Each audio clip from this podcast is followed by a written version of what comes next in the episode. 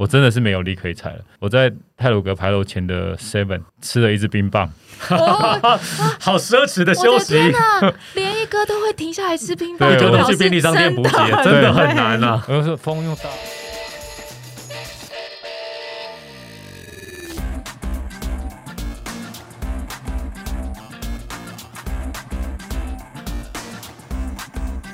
欢迎大家来到运动人的 Pancake，我是 Windy。我是老吴，老吴，其实你知道，在我们第十二集的时候，因为我们两个都是三铁爱好者嘛，爱好者，对，在我们运动人的 Pancake 第十二集的时候，就已经访问过了三铁一姐李小鱼。对，那那个时候，其实我访完一姐，马上就很想要访我们的三铁一哥。我错过了一姐，但是我没有错过一个。啊 哦耶！但是为什么隔了这么久才访？是因为十一月份干大事。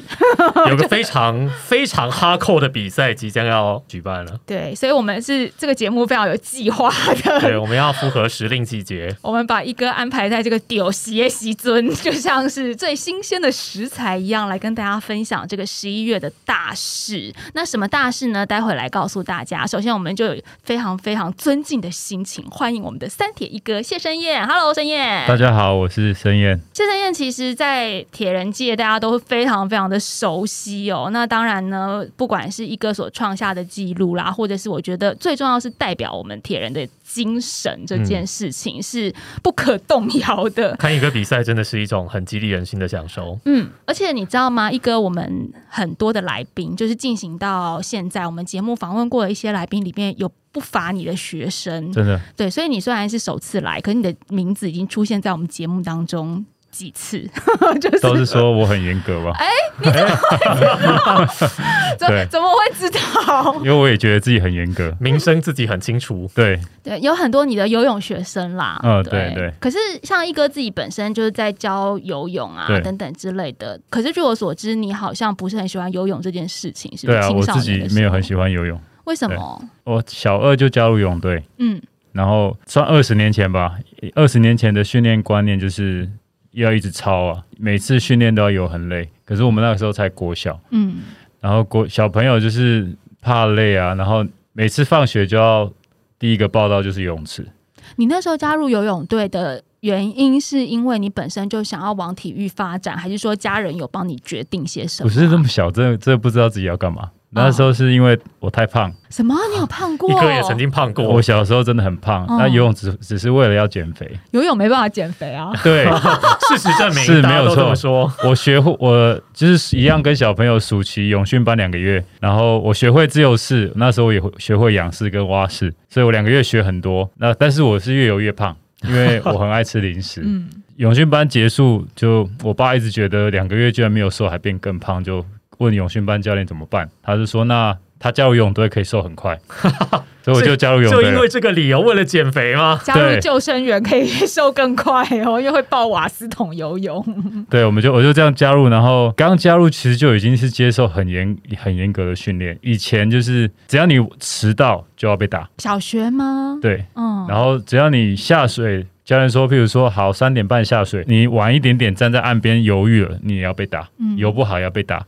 教练讲话不听也要被打，动作做错也要被打，反正什么都要被打。我们在游泳队就是比军事化还要军事化。我以为游泳队的处罚不会是打，而是会叫你再多游几趟，对，或是体能上面再叫你做任何的激励呀、伏地挺身、仰卧起坐这些的。呃，这个也有，也我们是要要重游，然后还要被打。哦，好严格哦。国小的时候好严格，对，以前是这样啊，现在当然不可能。对啊，你现在就要会被投诉了。一定会，我只要凶一点，可能就被投诉了。你现在学生就反骂你了。对不是，现在就是要告诉学生，我现在没打你已经很好了，好不好？我都会跟他们分享，我现在一次上课顶多就是两千公尺，两千公尺我热身都还没热身完呢、顶多就是顶多就是两千公尺。最多就是比赛前，然后比比较密集上课的时候，实力比较好的最多就是加起来是两千公尺，嗯。稍微抖了一下，啊。不会啦，两千你还要包含热身，我们还有 social kick、social swim，social swim 就是慢慢游，social kick 是边踢边聊天。嗯。对我上课其实很很开心啊，嗯，刚刚不是这样说有分，其实有分，其实有分，看人是不是？或是看就是看课表？看课表，看课表嗯，看课表。但你讨厌游泳，然后小时候被这么严苛的对待，可是这个讨厌的项目却变成了是你现在的运动项目，而且还是职业的项目。因为虽然铁人三项当中游泳只是占一项，它还是你讨厌的项目啊！你又怎么会觉得说接触铁人三项之后，还是说因为有了三项游泳的讨厌被稀释了？呃，对，其实我也不知道游泳到后来会变成是我现在的求生工具，然后我也不知道我会加入铁人三项。那我主要讨厌是我不喜欢在游泳池里面游泳。嗯，哦，因为开放水域很有趣吗喜？欢的，真对啊，因为你在游泳池，我们一次训练好，假设今天课表是总共加起来八千公尺，那你八千你要在游泳池里面绕多久？就是你不管你怎么游，就是两边的墙壁跟地板上的黑线。很无聊。对，然后你只听得到水声，你也不可能听音乐，你也不可能聊天，而且我们每一个项目都有时间的压力。那你游开放水域不一样，我在国外训练的时候，教练就说我们从这个岸边下水游到对面的岛，然后大概两千两千公尺，二点五 K 再游回来，那种感觉跟你在游泳池一直绕圈是不一样的。嗯，而且游开放水域就觉得比较自在，然后也不会有教练拿着藤条在旁边跟。那那时候从游泳队这样子到接触铁人三项，中间是有一个机缘吗？对，那时候我记得是大二的暑假，因为我大学转了三次三间学校，嗯，大二我刚好是在台东台东大学，然后我那时候游泳队的教练说他要去参加铁人三项，然后问我们游泳队的学学生要不要一起去。那时候是在台南统一杯，嗯。二零零五年的时候，然后我们都是游泳队的，想说铁人三项就是游泳、骑车、跑步。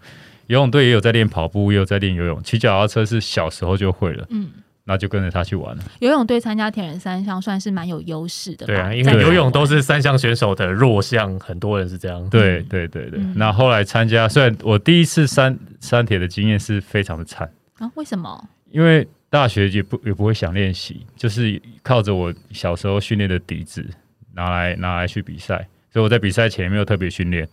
那个时候我对公路车也不懂，我只觉得公路车很帅。我们老师一百八十几公分，我才一百七十几，他借我他的公路车，尺寸完全不合。我只觉得我抓着下巴骑车，然后很用力的踩，速度会很快，很很帅这样。可是比赛路线是有有上坡的，对，那那时候就是游泳，我游泳上岸我是第五个上岸，然后骑车开始我就是拼命的踩，没有上卡，穿着一件跑步背心，然后踩踩踩踩到上坡是觉得为什么都踩不动。我那时候没有没有想说要变速变速，没有想说要变速，对。你是用把单变速车速骑完当当单速然后我想说踩不动，然后后来有阿北去追过我说啊你要变速，我说哦要变速，被阿北发现你不变速，然后我就变，哎、好像比较好踩。然后下坡冲很快之后，上坡又忘记变，就这样重复踩了几次，踩到大小腿都抽筋，然后还还能骑完，蛮厉害的。对我骑完再下车线，两只脚抽筋，我完全没有办法动，我就下车定在那里，定在那医护人员还问我需不需要帮忙，我就自己扶着车慢慢的走进转换区，最后十 K 是走完的，觉得有点安慰。就是一哥也曾经有下车看到那个线就定在那边。真的我定很久，因为抽筋大小腿抽筋没有办法自解，比赛的时候，我都会在那个转弯区那边看到很多人在那条线，然后就下车，然后跌倒。对对对 对软啊，对。对，可是你看，我们运动人就很奇怪，好几个我们访问过的选手都是这样。明明你就不喜欢，或者是呢，你第一次的经验 都很糟，糕，对，而不是说，哎，第一次比完了，我信心大增，觉得我就是三铁界的奇才之类，我投身这个领域。那经验这么差，后来又为什么为什么还 要再参加这件事情呢？甚至去专项来练，就是其实整个过程是非常痛苦。然后那个时候我只觉得这个距离好长，我也不晓得能不能完成。然后最后十公里也被我走完了。走过终点之后，其实我真的是被扛走的，扛到救护站，因为两只脚还是抽筋。但是我躺在急救站里面，我就觉得哇，从头到尾全身就是虚脱的感觉，很过瘾。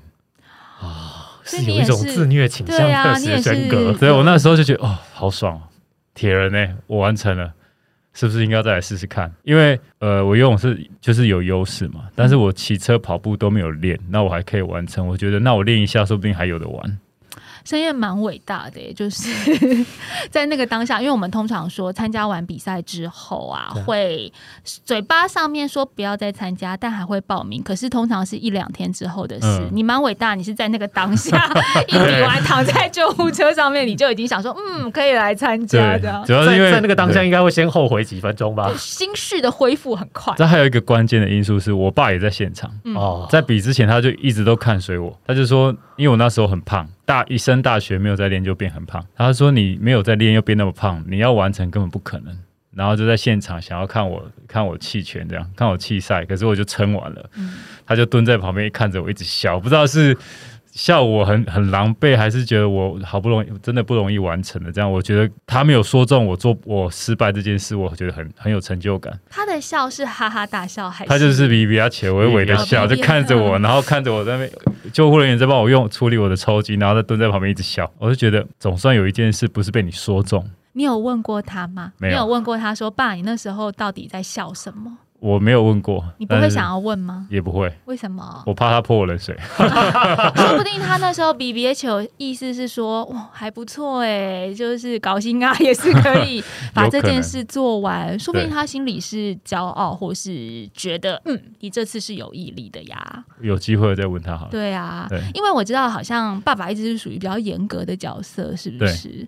他在运动这条路上面，他好像一刚开始也没有很支持你玩铁人三项吼。对为什么？他其实对我什么事情都很严格，那主要是我自己个性的问题，就是我从小就是比较懒惰，好吃懒做，然后三分钟热度，不管我做什么事，然后看到人家就做，我觉得很有趣，我就说那我也要跟着做，但是我通常真的从事下去，发现不是我想的那样，我就会放弃。我一直以来都是这样。我现在是有点无法想象，因为我们看到就会觉得盛燕在铁人这条路是上面一种永不放弃的性格。是，所以他现在讲他三分钟热度，我就是觉得三分钟热度的人物可我觉得他根本的问题就是，他三分钟热度是因为他真的没有找到他真的很爱的事物。哦，有可能，所以他现在这项铁人三项真的是他很热爱的事物，还是你真的就是热爱那种自虐的感觉呢？三分钟热度，我觉得的确是可能是我以前不好的习惯。嗯那可能是跟我是我自己的个性有关系。我这样回想过去，我的确遇到困难就放弃，而且我我可以深深的感觉到，我以前就是那种有一点恐惧或有点害怕，我就会放弃，没有办法去克服的那种个性。然后甚至觉得这件事不可能，我就觉得不要好了，不要去做。但是因为一直当运动员练游泳，然后转铁人三项比赛，出国异地训练，一直遇到很多很多很多的困难，然后我发现我慢慢的有能力去一一的克服，然后有独立自主思考的能力，所以我的个性才慢慢的改变。嗯，对，所以等于铁人三项，它也让你看到一个不一样的。自己可以突破的方向。那爸爸那时候觉得不看好你，或是对你比较严格，就是因为他也觉得你个性是这样，所以要督促、要 push 就就是他说他每次都觉得，他说你是我儿子，你要做什么事我都看得一清二楚，你都不要否认，我讲你怎么样就是怎么样，然后我每一次都否认，可是每一次都被他说中。他说你这个就没有办法成功，你就是只有这样而已。然后他说的都被他说中，然后我就很不甘心。嗯，然后我就觉得二十年、二十几岁、十几二十岁，我都被你说中，是不是我的人生就是被你控制住？我一定要做一件事情是没有被你说中的。终于有一件事情，就从那一件事情开始，就从第一次删帖开始之后，很多事情我都他都会预料说我有什么结果，但是我都出乎他的意料。我觉得爸爸讲的话好像电视剧或是电影里面那种爸爸会讲的话，因为其实他是一个很标准的华人爸爸，或者是台湾的爸爸大会男人，对，嗯因为我觉得有时候爸爸心里可能也不是要这么严格，也不是要唱衰的意思，在他们的但是就忍不住想要严格的对自己的儿子，嗯他们的表达方式上没有办，法亲切微笑的说，华人父亲比较会还有我是长，子，对。哦长长子的压力比较大长子长孙。那你参加了第一次铁人三项，已经打破了他这个预言你不会成功或是无法完成的状态之后，你的铁人赛事他都再也不会唱衰你了吗？当然不是，哦不会因为一件事他就改变我对我的想法所。以之后每一场比赛，他还是说你不行或什么的。呃，这一次比赛之后，我就说我想要买一台公路车，嗯但是那时候一台可以比较好的大概要四五万块，然后我就说那我存钱，然后存存存到后来发现还是不够，那你帮我出一半。他说为什么要帮你出一半？你买了车子买了一定会放在家里长蜘蛛网，然后放在那边不骑。我那时候觉得不可能，我一定会骑。然后就是千拜托万拜托，他才愿意帮我出一半，我就买了一台公路车，然后真的是有骑了一阵子，然后就长蜘蛛网。后来就放着了，但是是有原因的。我觉得不是我三分钟热度，嗯我刚才有说到我转学，大学转了三次学校，大一我念北体，大二再转到台东。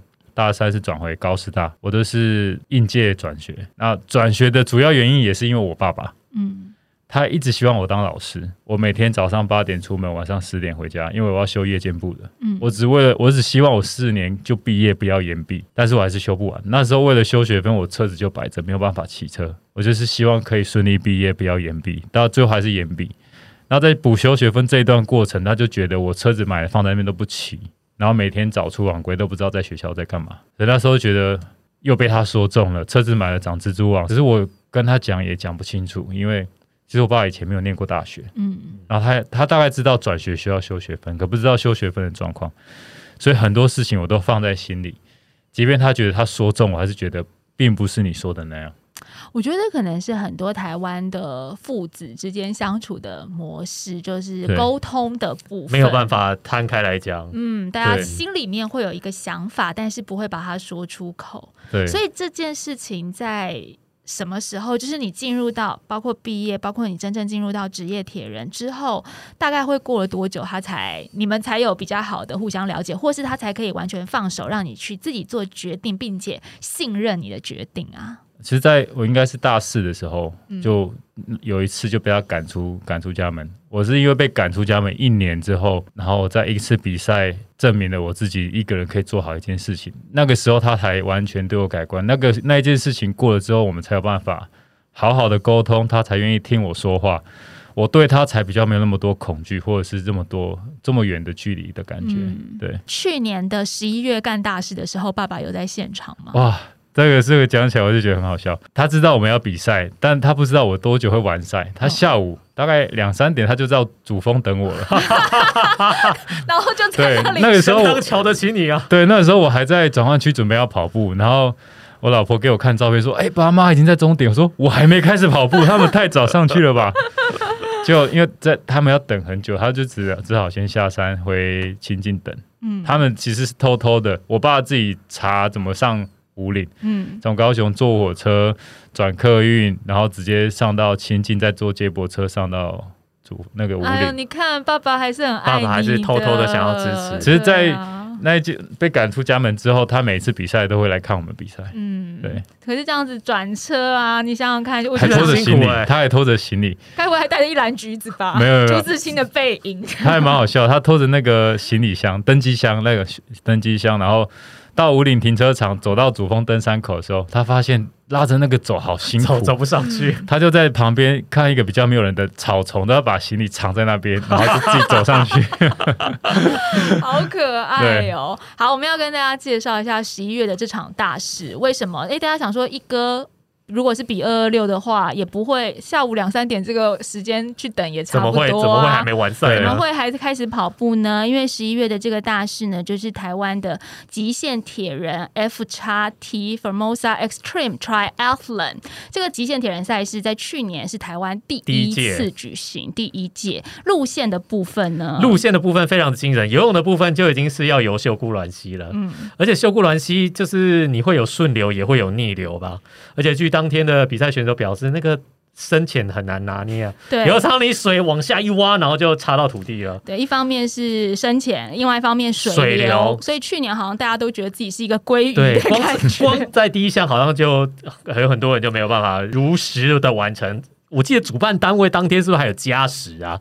对，就把有延长关门时间往后延长一下。对，游完了秀姑峦溪之后起来，我们从长虹桥开始骑单车的路段，然后这骑单车路段前段一九三线道有点起起伏伏，上上下下的，上上下下要从花莲的最南骑到几乎是最北了。对，而且后段是有点接近 KOM 的路线，就是你往泰鲁阁方向进去之后呢，西堡国小再往上，在新白杨这个地方下车进入转换区，然后开始跑步。那这个跑步呢，你就要一路跑跑跑跑到五岭上面去，然后不是在五岭就结束，因为 KOM 在五岭结束。在终点线在五岭，对，可是这一场比赛你还要继续跑上合欢主峰，那距离上面就是我们二二六铁人赛事的距离，可是它的爬升是跟 平常的二二六完全不一样。这任何一，项啊，我每一项都分开来完成，我都觉得已经太困难了，呃，光是单项，我觉得可能很多人就已经完成不了了。真的。对，所以这就是台湾的 F 叉 T 比比赛。那其实极限铁人在世界各地都有举行，可是亚洲部分呢，就比较没有那么多人去推动。所以去年在台湾办理第一届的时候，我觉得也是铁人圈的一个很轰。动的一件事情啊一。方面轰动，另外一方面，我觉得它象征我们台湾有这样的能力，有这样子的场地，然后也有这样子的呃优秀选手可以去完成跟在这个赛事里面发光发热。那去年一哥就是这场比赛的亚军，一哥你那时候报名是主办单位应该是直接邀你吧？不是我自己要求的你。自己要求？对，你你为什么想？哎、你想参加是因为有这个一哥的头衔，会有压力？其实我之前呃，二零一七的时候，一六还一七，我有跟一个朋友去挪威，哦，他是他是报名参加挪威的 Northman，然后我是 Northman 我是他的补给陪跑，我就陪他去，然后那个我有下去游他们那个那个所所谓的他们叫做峡湾。对峡湾，哦，真的很冷。很冷啊，挪威的海水不可思议。可是当地人没有穿防寒衣下水，水温只有十四度。因为他们是挪威人啊。对对，然后 上岸之后，游玩上岸之后，我看影片都是选手需要有补给员帮他脱防寒衣。嗯我一直很怀疑是不是真的，但我到现场发现真的，游游完上岸之后他没有办法动？手太冻了，对，全身都冻僵。我说你坐着不要动，我就帮他脱。然后我在帮他脱的时候，他一定要喝姜茶，因为太冷了。然后整个还包含骑车。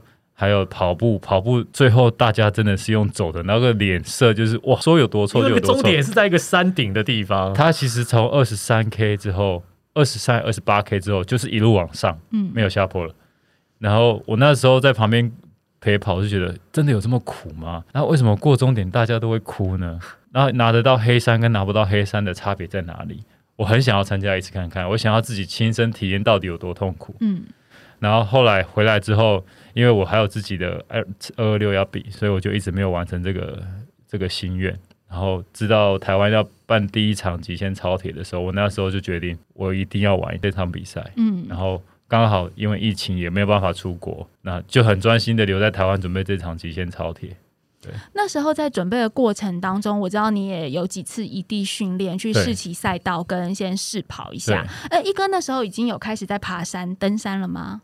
有有，那所以你其实对高山是稍微有概念对的。那你那时候去赛道，我记得一哥去年异地训练的时候，好像单车路段你觉得哎骑完都还没什么，可是跑步路段你是有试跑之后觉得非常痛苦跟困难，是不是？因为对，因为去年我还没有完全没有参加过这种极限超铁的经验，所以我一直觉得最后的跑步，我只要能够跑，我只要维持可以一直跑就好。嗯，然后在练习的时候，就会觉得是不是应该要维持一个配速。所以我在训练的时候，就是不管我在跑哪一段，我都是要求要有基本的配速在。所以那一次我是我是大概跑快二十 K 跑到五岭停车场，嗯，然后在过大雨岭之后，我还是坚持要跑。哇，那那个个鱼岭还是要跑，对，很痛苦，非常痛苦。就是跑的过程，就是觉得明明就跑不动，可是走也很累，所以我还是要跑。我记得那时候其实骑脚踏车真的没有比较快，我用跑的比较快。对，有但有有，大玉岭很多人都会下车用对牵的还比较快。然后其实跑到后来真的很喘，然后四肢无力。可是我是觉得我比赛如果我要赢的话，我一定要可以一直跑。嗯所以我在练习，我就要求自己一定要一直跑。所以跑到五岭停车场，我是真的虚脱，而且我才跑不到二十 K。那时候就觉得，哇靠，真的好难哦。就才真正体验到说这不是一件容易的对，事都觉得有点有点害怕。对，又不知道我游完泳、骑完车之后，最后这个全马要怎么跑。不然在这之前，你其实都觉得自己应该足以应付嘛。对，嗯，对，其实如果没有到现场去亲身训练、体验过，你真的不晓得自己能力在哪里。而且比赛的时候，最后一个赛段可能都已经是晚上，那个气温又更低了。对，对，对，对，因为那时候试跑的时候还是白天嘛，对对不对？对。那那时候紧张或者是有点担忧的状况出现了，你要怎么样再去针对训练做调整，或是心态上面要怎么克服啊？这时候就把目标下修。下修，允许自己用走的，对，就是走少走一点就好。嗯，对，那时候是骑车保守一点，然后跑步少走一点。可是你在这场比赛当中，你报完了，然后去试骑试跑了，你觉得你只是想要有一个不错的成绩完赛，还是你也会有想要争夺冠军，或者是想要成绩名次是非常好的状态呢？那个时候我只想要创一下台湾最快的记录。嗯那时候是单纯是想要台湾第一次嘛，如果我这个记录是最快，那至少可以保持一年。嗯，我那时候是单纯是想说，我看怎么样分配可以把这个记录留下来。所以等于一刚开始其实还是有这个还蛮有企图心对的对对对嗯，然后后来下修，下修完之后就是允许配速上面都有调，整体做调整对，主要是跑步，跑步调整比较多。嗯，对。那实际比赛当天的状况，就是你都已经下休了，等到实际比赛当天，跟你所预习的或是你下休的是一样的状态吗？完全不一样。又怎么不一样了？你说游泳的部分就已经像鲑鱼一样逆流而上，是是其实说真的，比赛那一天，呃，我们游泳的那个地方，修古兰溪的出海口，那天是有刮风，所以没有水流，嗯底下没有暗流，刚好但是抵消掉。但是呃，波浪很大，啊波浪很大风吹的波浪很大。然后你如果游在你，我们都是游在水面上，那波浪一大，你就觉得水流很强，其实那是风吹的。哦那的确，我们往上游，有有的时候风吹下来，你就是顶着浪游，那真的不好游。然后的确真的很浅，嗯游到折返的时候，我大概做我们所谓的海豚跳，豚跳我大概跳了快一百多公尺吧，豚跳也是很累的，而且啊，比游泳还慢。嗯啊，其他只要往回往起点方向游都比较深，比较好游。游了，我记得五十九分，不确定是有没有含转换区。如果单纯是游游泳的话，比我平常在比二二六的游泳慢了快十分钟。其实那时候一哥上就是进上岸的时候，大家就已经在讲说，今天游泳很难，今天游很难，因为连谢神燕都多游了十分钟。对，然后他们就说，主办单位下修那个关门时间，我们就在讲说，是不是因为一连一哥都有了五十分，所以领先选手都 都已经变慢了，就是因为一哥是一个指标嘛。如果一哥都游慢的话，那就表示真的很难游啊。对，而且我没有游歪，我后来 GPS 传给传给主办单位，的确我三圈都没有游歪，就是照他们画的路线游出来。那我都比自己平常在别的赛事慢了快十分钟，所以真的不好游，因为有一部分每一圈都有一部分要站起来用走的或用跳的，嗯，你真的没有办法游啊，手滑就直接抓到底下的泥土。而且因为站起来用走的，它也很难走，是因为下面是硬要拖着然后水一个深度你根本没有办法走，对对很辛苦。所以它难度是在风吹的波浪还有浅滩的地方，你不知道怎么应付。嗯，对。到了骑车赛段之后，有觉得比较顺手一些吗？骑车前半段前面六十 K 就是爬两座山嘛，一个是瑞港公路，然后一九三回来，然后回到台十一海岸线的时候，那时候真的觉得比平常训练难很多，因为东北季风的关系，还要顶着风骑，，对，然后那个风就我是我是骑公路车加上休息吧，那个风吹过来，我不管怎么踩，我时速都顶多三十三、三十四而已，那风真的很大。嗯。那我看这个时速，我我是自己觉得我应该会被后面的追上，所以我就是很努力的踩，就骑到七星台才发现这一段路我浪费太多体力了。我七星潭过后，一直到泰鲁阁牌楼之前这一段，我真的是没有力可以踩了。我在泰鲁阁牌楼前的 Seven 吃了一支冰棒，哦，好奢侈的休息，天哪，连一哥都会停下来吃冰棒，对就表示能去便利商店补给，真的很难啊。我就说风又大，可是又很热，说不行，我一定要吃冰，然后就买了一支巧克力冰棒吃掉，嗯。吃掉我才开始骑，然后一一直往往西堡的方向爬，这一段真的是有有气无力。然后过西堡，我们在一个地方，我忘记那个地方叫哪里了，就被挡下来，交管挡下来，嗯那也是我第一次被挡下来。挡下来没多久，第二名跟第三名的选手都到了，嗯，那应该是我前面吃冰停太久了。巧克力，但没办法，巧克力冰棒这个瓦数是一定要，对心灵瓦数需要提升。对，然后后来在在那个地方被挡下来之后，我其实我的心情就不知道为什么就开始变得很低落。嗯可能是因为你整个运动过程很亢奋，你一旦坐下来，身体冷掉之后，你就会变得进入一个比较放松的状态吧。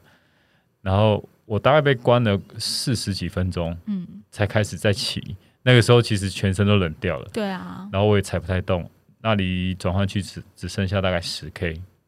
我想说，那这十 K 就缓和期，所以我是第三个进转换区的。嗯，其实呃，在试骑的时候，本来申燕是觉得单车赛段并没有这么的困难，可是到了比赛当天却这么超乎你想象，是因为当天气候，是因为大地的关系，因为对大自然的变化，东北季风太可怕嗯，东北季风加上大太阳，然后另外一部分是不是也因为本来在试骑的时候是自己的训练，可是比赛的时候其实后面会有范永义老师啊，会有想象追兵在后的对情况。学帽他们在后面，所以那个心理压力其实会影响你自己在配速上面的表现。对，其实，在比赛当下，你都会想很多。嗯，但后来我发现，其实我在泰鲁格牌楼的时候，我在吃冰棒的时候，离后面其实差距很大。嗯，是我自己想太多了。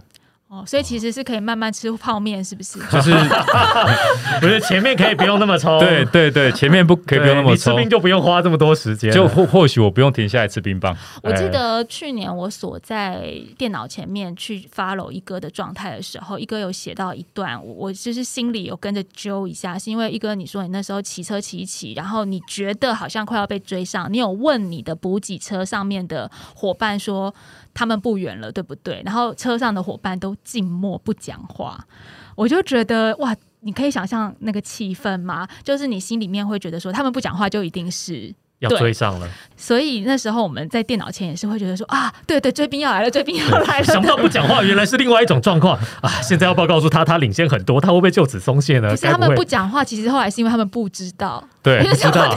对。哦，没有没有上网查选手的动态，因为那个其实 tracker 那个晶片没有到特别的及时，没有特别的及时，所以也没办法预测，就对了。对。对，所以大家以后不要不讲话，不要自己哦，而且他们也累了。对不不知道要说不知道。不知道就说不知道就好。对，那个我是认为说被挡下来再出发这件事情，对每一个选手的影响都非常的大，因为其实你要再重新热身，对，非常困难，对，那山上又不是一个，那就是一个上坡起步好吗？哦，对。对对对，上坡起步上坡起步很困难，对嗯后来到了跑步路段的时候，等于是在黑夜里面，慢慢的从白天变成黑夜，又冷又黑对又累，对所以那时候已经完全不会去想要成绩，或者是要去追上前面的选手没有。其实因为我们在 T two 的时候，选手换装好，出发之前一定要让那个救护救护人员先帮你量血氧，嗯通过标准才可以开始跑。嗯然后我那时候起到之后，其实我很累，我说我就慢慢换装。我还在换的时候，范老师跟雪茂学长两个已经开始跑步了。那时候我是觉得四十几 K 的路不要急着这样一下子就冲出去跟他们跑。我换好装要去量血氧的时候，其实我的手，我两只手的手指头都很冰冷。他帮我夹那个时候是量不到血氧的，哦哦，血管已经收缩了，其实我可能是已经热量消耗很多，然后体温偏低，所以我在那边吃东西，然后他们救护人员一人帮我搓一只手，搓我的手指，希望帮我搓热一点，可以量到血量氧。搓很久还是量不到，后来我自己吹了几口气之后就可以量。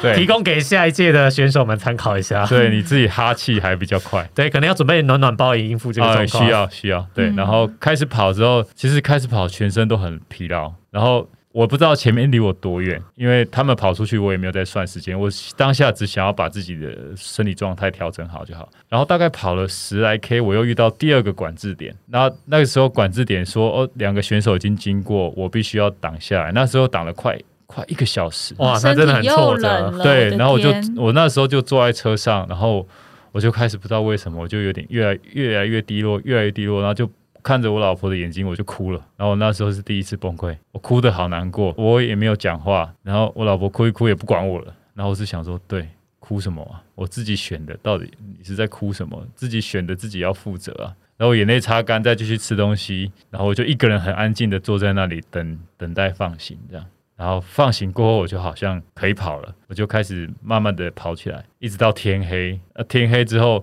哇，好煎熬！我从来没有在天黑的山上自己跑步过。补给对对对，，一哥在比赛的时候都没有在天黑的时候跑过吧？我想要说一下这句话你。就平常太快了，才对，有平常太快了吧？太阳下山前就回终点了。可是那个山路，你真的就是很黑，嗯对，你只有因为上面没有路灯。对你只有头灯，然后你也不知道。平虽然说我去跑过几次，但是你也不知道我这个弯转弯过去之后是哪里，因为晚上认的路跟白天认的路完完全全不一样不一样。因为路很窄，补给车不可能停在路边等你，这样是犯规的。嗯，他一定要开到够宽的地方停下来，有可能一开就是几公里，所以那你这几公里就是一个人跑的时候，要是有时候会起大雾，能见度就是你的一只手的距离而已。嗯那个时候就觉得哇，莫名的低落。好几次的低落，都不知道要还要多久，也不知道前面长怎样，这怎么跑？我就不管你是不是男子汉，你在当下一定会觉得自己很弱。所以那时候又哭了吗？那时候我就流眼泪，但是我知道我已经哭过一次，我不能再再哭，再哭下去我就不用比赛，我就流流几滴眼泪，我就是反正我看的地板，不要看前面，就是一步一步的跑往前跑。好像有一点点闪黄灯的时候，就会哎、精神又来了，因为有闪黄灯就是我们的补给车，嗯，然后经过补给车稍微补给，他们又开走，又开走，你又一个人，就是一个人在对抗那个黑暗跟疲劳，还有你的情绪。所以这个到后来其实不是在比赛，是在比看谁比较坚强。嗯，真的，那个伸手不见五指的山路上，你一个人跑，对，啊，你三三步五时就听到山壁上有东西在动，然后还会有东西从你面前这样跑过去，那你都你来不及用灯照它，它就不见了。不知道发生什么。有时候就是莫名其妙就受到惊吓，这样。觉得好像那个电影《饥饿游戏》里面的 画面跟情节。这是对对，因为有些听众可能不晓得，虽然说有陪跑员，可是陪跑员是在最后十公里的时候才可以陪你们跑的，在那之前其实不行，对对不对？所以后来有开放，就是从官员加油站可以开始陪跑。因为每个跑过去的选手都在哭，是不是？拜托你让我的陪跑员上吧。因为好像大家都有落泪。对，其实、对啊，我看后来看很多人分享，就是不管是有完赛还是没有完赛，过终点是笑还是没有笑，过程都是都是差不多的状况。是啊，我觉得一哥刚刚讲到那句话非常的切题，非常的可以感同身受，就是这不是比谁快或是谁的速度，这是在比谁比较坚强。所以那时候，OK，没有欢愉的时刻嘛，最后进终点总有哦快乐了吧？其实我我那时候跟我的陪跑员说，那你就从大玉林再开始陪我跑。嗯，所以那时候过官员加油站的时候，他们有停下来嘛，然后我没有什么需要补，他们就开走。那个时候我想说，啊，你怎么不下车？我好需要你。那个时候我觉得如果有人陪我，我就可以精神更好。不是你自己说从大鱼领对，的，那对比赛前 比赛前的，哦比赛前对，当下就后悔了，怎么没有当下就他觉得官员啊，你怎么开走了？哦 你怎么没有下车？这样。陪跑员表示我没有练那么长啊，好绝望哦。但其实官员到大屿里没有很远，哦，没有很远，对，然后跑到大运有一点路灯，那时候他开始陪我，那时候我的精神开始好，有人陪。虽然我们过程也没什么讲话，因为就是很喘，没有什么在聊天。不过我那时候我知道，我这样子跑跑跑走走的，应该有机会把前面的差距缩短。我也不确定有没有可能，我就跟他们跟我的陪跑员，我就说能跑我们就跑，跑不动我们就快走，看有没有机会缩短你跟前面的差距。因为我被挡了两次管制点，他们只被挡一次，所以我可能会有一个减秒的优势。对对对，对我就是最后十 K，我们就是能跑就跑，不能跑就快走，一直到过了三标高三千公尺，那个时候我还是说没关系，我们继续继续快走或者是慢跑这样。然后其实我到那个松雪楼的时候，我就听到那个松雪楼那边那个工作人员的对讲机说，第二名还有多久进终点？我那时候我就算距离，诶，嗯，松雪楼到五岭只有一点八 K，然后五岭在剩一点点，对我是不是有缩短距离有机会。对，有那时候我又开始又力量又来了，我就开始最后那个到五岭停车场，我们是快走加上慢跑，然后过了停车场检查点过了之后，我们就一路冲到五岭呃主峰的登山口。那还不错诶，一哥那时候脑袋里面还可以稍微计算一下。对就是已经恢复成比赛对模对对，式了。有人在陪伴的时候就比嗯较，而且你只要有看到有灯光，你的精神就会恢恢复。嗯，然后我们就一路冲到主峰的登山口，然后到登山口的时候，我就想说好，我们就一路冲上去，这样不管最后第几名了，已经剩下最后一点六 K 到终点，嗯，我们就一路冲，然后也不管喘不喘，不管累不累，反正就是一定要到终点。对，你通过那个终点线的时候，心里应该就是想着我再也不要比这场赛事了吧我那时候是我其实没有不知道我在想什么，我只觉得？Finally，就是就是情绪全部释放。那时候我也是第一次看我自己比赛哭的这么崩溃。嗯，哇，那那个过程，其实我回想是觉得鸡皮疙瘩。我怎么会一个堂堂正正的铁人，怎么会在比赛过程跟比赛的终点有这种状况发生？对，然后这一次比赛，其实我才发现，原来我只是把自己假装的很坚强，其实我最深层是很脆弱的。我觉得这个是铁人比赛一个非常感人的地方，就是这一项运动，我们为什么说三项运动加起来，它其实在某种程度上面会激励出人的很多潜能跟情绪，因为人在极限的时候，你同时透过这种长距离的赛事，不停的跟自己对话，你会。看到你会好像一个第三者一样在看你自己的某些状态，然后你就会发现你也许跟你想的不一样，或者是你没有在意、没有注意，或者你曾经遗忘的一些深层个性或情绪会被释放出来，或者是你不想面对。对对对，对真的，我我觉得我很能够体会申燕说的这个状况，是因为我自己曾经有这样的状况，是在我去尼泊尔爬高山的时候，就是那时候爬到五千米，嗯，就是一直在跟自己。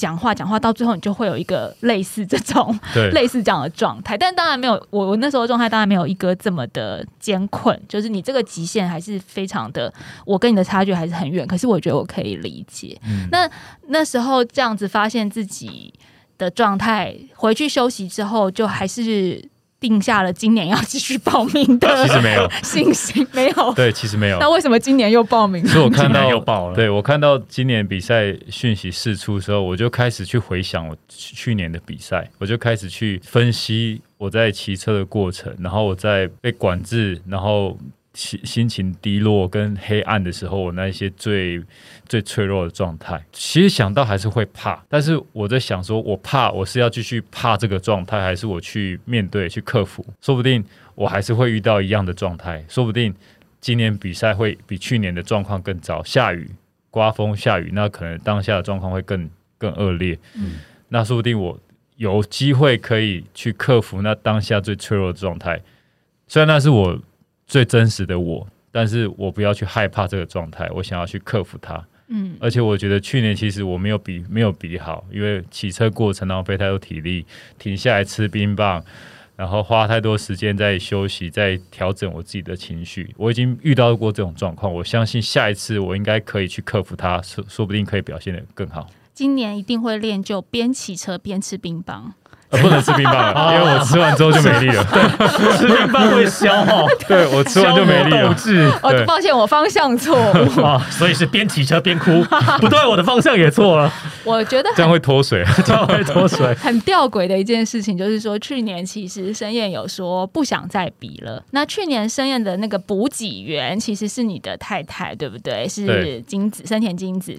然后去年你比完之后，你太太也有发文说，我绝对不会再担任补给员了。如果你你还要比的话，他就要类似他刚好那一出国天没空，对他 对。那天可能就会没空之类。结果今年，哎，一哥就还是比了，然后你的补给员就还是太太，他还是跳下来，没有办法说说不啊。没有办法说不，对不是他的补给的技巧，想必过了一年也有相当长足的长进。可是去年他补给的时候，好像在呃一地训练的状态之下，就一直被你骂，对不对？因为你的严格不只是对学生，你对老婆也很严格。其实我我做事情就是我以原本的个性不是这样，是被我爸训练出来的。嗯，你要嘛不要做，你要做就要把它做到最好。啊，我也不是当你老婆，也不是补给员啊。但是就是主要是我在很认真的当下，我的情绪就会比较严格。嗯然后如果譬如说他很进入状况，我都不用特别特地去提醒他，我会对他很放松。嗯然后因为他没有经验，所以他比较没有进入状况，当时我就比较严厉的跟他说你该怎么做。因为去年在这个过程，就是太太当补给员的过程当中。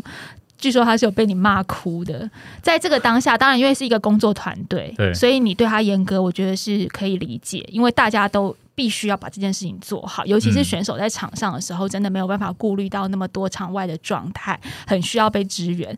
这个骂哭之后回到家，有转换一下身份，就是变成老公的身份，再去道歉，或是，有花了很多时间弥补自己的过错吧？其实有啊，因为我是跟他说，呃，我们就是互相，你在比赛的时候，我尽可能帮你服务到最好。嗯我就举例，你去跑名古屋马拉松的时候，就是从训练到出发，我能够让你很放松，最放松的状态，我就让你最放松。但是他通他不会感觉到有什么差别，因为我平常就是这样对他。嗯所以到比赛那一天，我背背包，然后他也不用拿东西，我拿水、拿补给，什么都帮他拿好。他准备要开始跑的时候，我帮他，我在我就说我会在几 K、几 K、几 K 出现。你要补给，我拿给你，你鱼不要丢给我。然后名古屋的好处就是它有加油团队的地图嘛，所以他跑一个全马，我出我在赛道上出现了五次还六次。哦，那蛮厉害的，非常频繁的。对他跑，他跑全马，我跑半马，我就是一直追着他。对，就是让让他觉得他比赛是完全没有压力，什么东西都不用担心，他只要去享受赛事就好。我说我会这样子让你让你去比赛，所以我也是希望你可以有一样的方法，就是至少让我不要担心太多事情。比如说你们补给，我停下来就是需要补水或补什么，那你就是先拿好，准备好，我拿了就可以走。但是有时候他就是坐在车上，然后就划手机。我有时候我骑过去，他没有发现，我那时候我就会说：“你怎么没有下车？我要补给。”然后我就开始很大声，所以我跟他说：“其实我不是故意要这样子的，我只是解释给他听，然后跟他说不好意思。不过比赛当天因为还有其他人在，所以其实很多人分摊他的工作，就。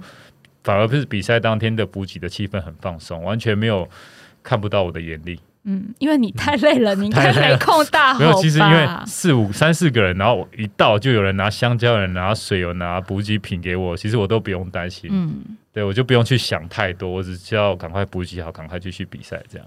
了解，今年又再次参赛。那其实去年因为有非常多的像你们这样子展现出来的。